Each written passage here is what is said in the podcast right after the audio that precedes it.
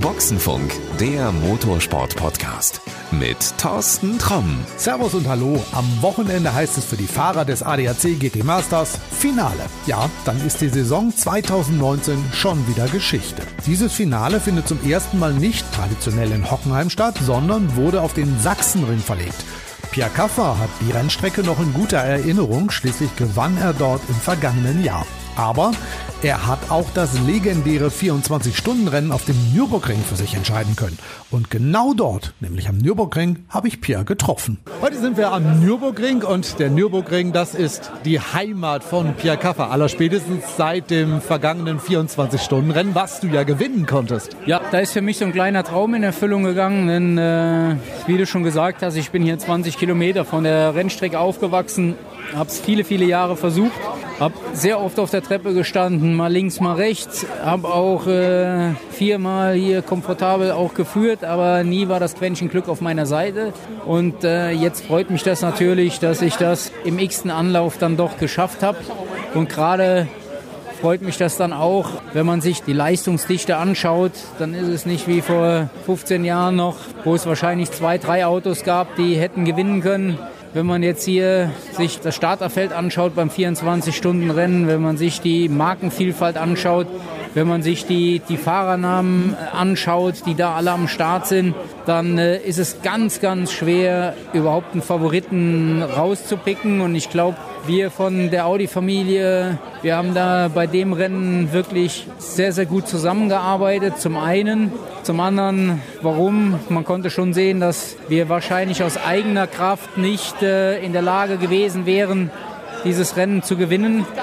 So ein 24-Stunden-Rennen ist sehr lang und gerade auf der Nordschleife passieren so viele Dinge, die man vorher nicht absehen kann. Und mich persönlich hat es natürlich am Ende dann sehr, sehr gefreut, dass wir es geschafft haben mit einer gesamten Teamleistung. Das macht das Ganze noch A süßer und B noch wertvoller für mich selbst. Also ich habe es am Fernsehen verfolgt und aus meiner Sicht ist es, ich glaube, das schnellste und auch das härteste 24-Stunden-Rennen hier auf dem Nürburgring gewesen. Also das sah ja aus, als wenn da so, weiß ich nicht, mehrere Sprintrennen gefahren wurden. War es im Auto wirklich so? Ja, hier oben auf der Nordschleife ist es mittlerweile so und es gilt für jedes 24-Stunden-Rennen, was mit GT3s gefahren wird. Das ist auch nicht mehr wie vor 20 Jahren, dass man da um die Strecke cruist und sagt, wir müssen das Auto am Leben halten, sondern das ist von der ersten bis zur letzten Runde 110 Prozent. Okay, das Auto steht das durch. Was macht der Fahrer, damit das durchsteht? Na gut, man fährt das Rennen ja A nicht alleine und B hat man seine Mannschaft dabei und man ist dann in so einem Tonus drin und in so einem Rhythmus drin. Das ist schon äh, anstrengend, aber man ist zu viert hier oben am Nürburgring und natürlich ist die Konzentration hier oben unheimlich anspruchsvoll, da so viele Klassen am Start sind und die Geschwindigkeitsunterschiede so hoch sind. Und wenn es dann mal anfängt zu regnen, dann äh, ist das natürlich noch spannender, das Ganze, mit welchem Reifen ist man unterwegs und was macht man alles. Und man muss eigentlich zu jedem Zeitpunkt immer voll konzentriert sein. Ich habe früher gehört von Fahrern, die gesagt haben, ach ja, wir haben ab und zu mal in die Zuschauer geguckt, dass die da grillen oder sowas. Kriegst du das überhaupt noch mit oder bist du da so wirklich fokussiert 110 Prozent?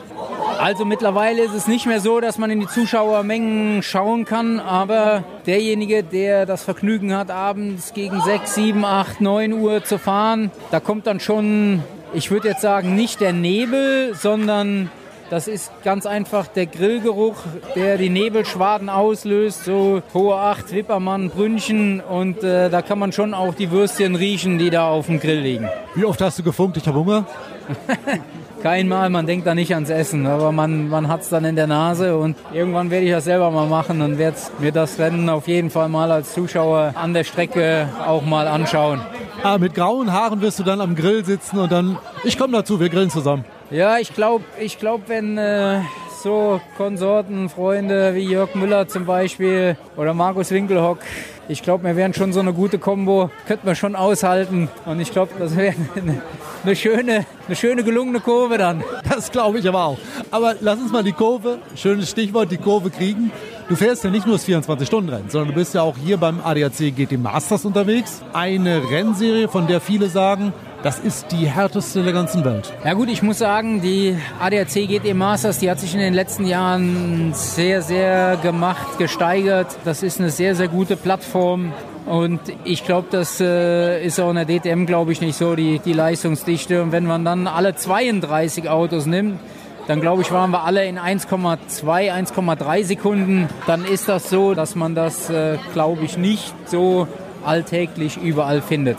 Da entscheidet eine Sekunde über die erste oder die letzte Startreihe. Wie frustrierend ist das denn, wenn du jetzt wirklich nur so einen Bruchteil äh, auf den ersten verloren hast und du stehst hinten?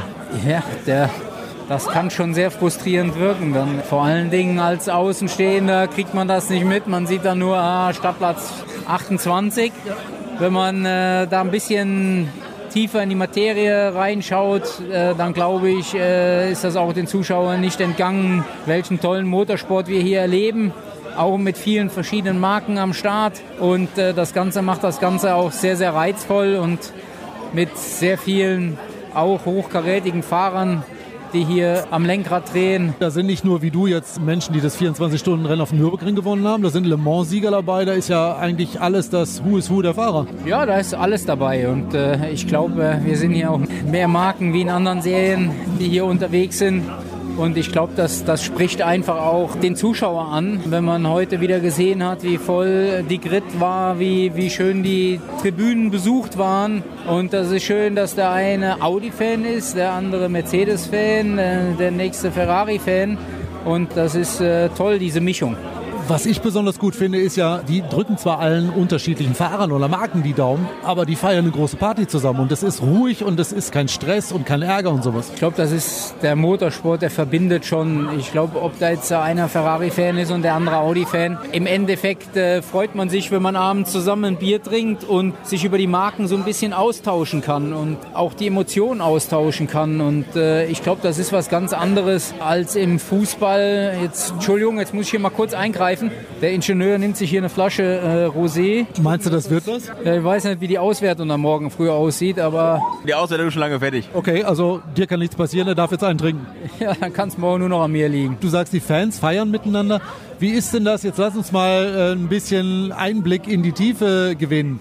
Ist das so, dass Herr Kaffer mit äh, Herrn Ludwig zusammen auch mal steht und Bier trinkt oder mögt ihr euch überhaupt nicht? Äh, mit dem Luca. Am Red Bull Ring haben wir das gleiche Hotel gehabt, da haben wir zum Morgen zusammen gefrühstückt. Ist ja kein Grund, weil jetzt jemand eine andere Marke fährt oder so. Äh, Im Gegenteil, jetzt hast du gerade jemanden rausgepickt. Bei seinem Vater habe ich äh, noch das Schrauben gelernt in der DTM und ITC und äh, von dem her kenne ich den Luca schon. Da ist er noch in ganz jungen Jahren Go-Kart gefahren.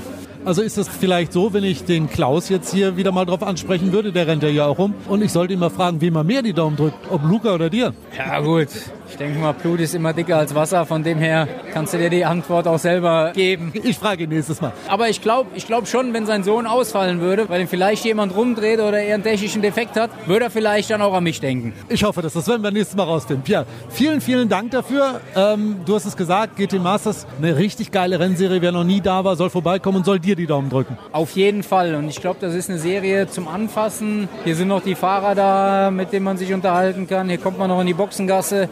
Hier kann man noch auf die Startvoraufstellung gehen. Von dem her kann ich da nur jeden äh, dazu raten, mal die GT Masters zu besuchen. Und wer weiß, nächstes Jahr machen wir wieder vielleicht das ein oder andere Gewinnspiel. Wir können das auch ganz einfach machen. Ich kann das auch noch mal in den Link zu den Shownotes packen. Da kannst du jeder nachsehen. Da packen wir auch noch mal einen Link zu deiner Seite rein. Wer mehr von dir wissen will, wer mehr über das GT Masters wissen will, einfach da draufklicken und los geht's. Und wir sehen uns dann irgendwann alle beim nächsten GT Masters Rennen und drücken dir die Daumen. Pierre, vielen Dank. Dankeschön. Also, entweder am Wochenende live am Sachsenring oder daheim vor dem Fernseher dem Pierre die Daumen drücken. Die versprochenen Links findest du in den Show Notes. Und damit du immer up to date bleibst, abonniere einfach unseren Podcast. Das funktioniert auch auf jeder Plattform. Also bis dahin, wir hören uns in der nächsten Folge wieder. Das war Boxenfunk, der Motorsport-Podcast mit Thorsten Tromm.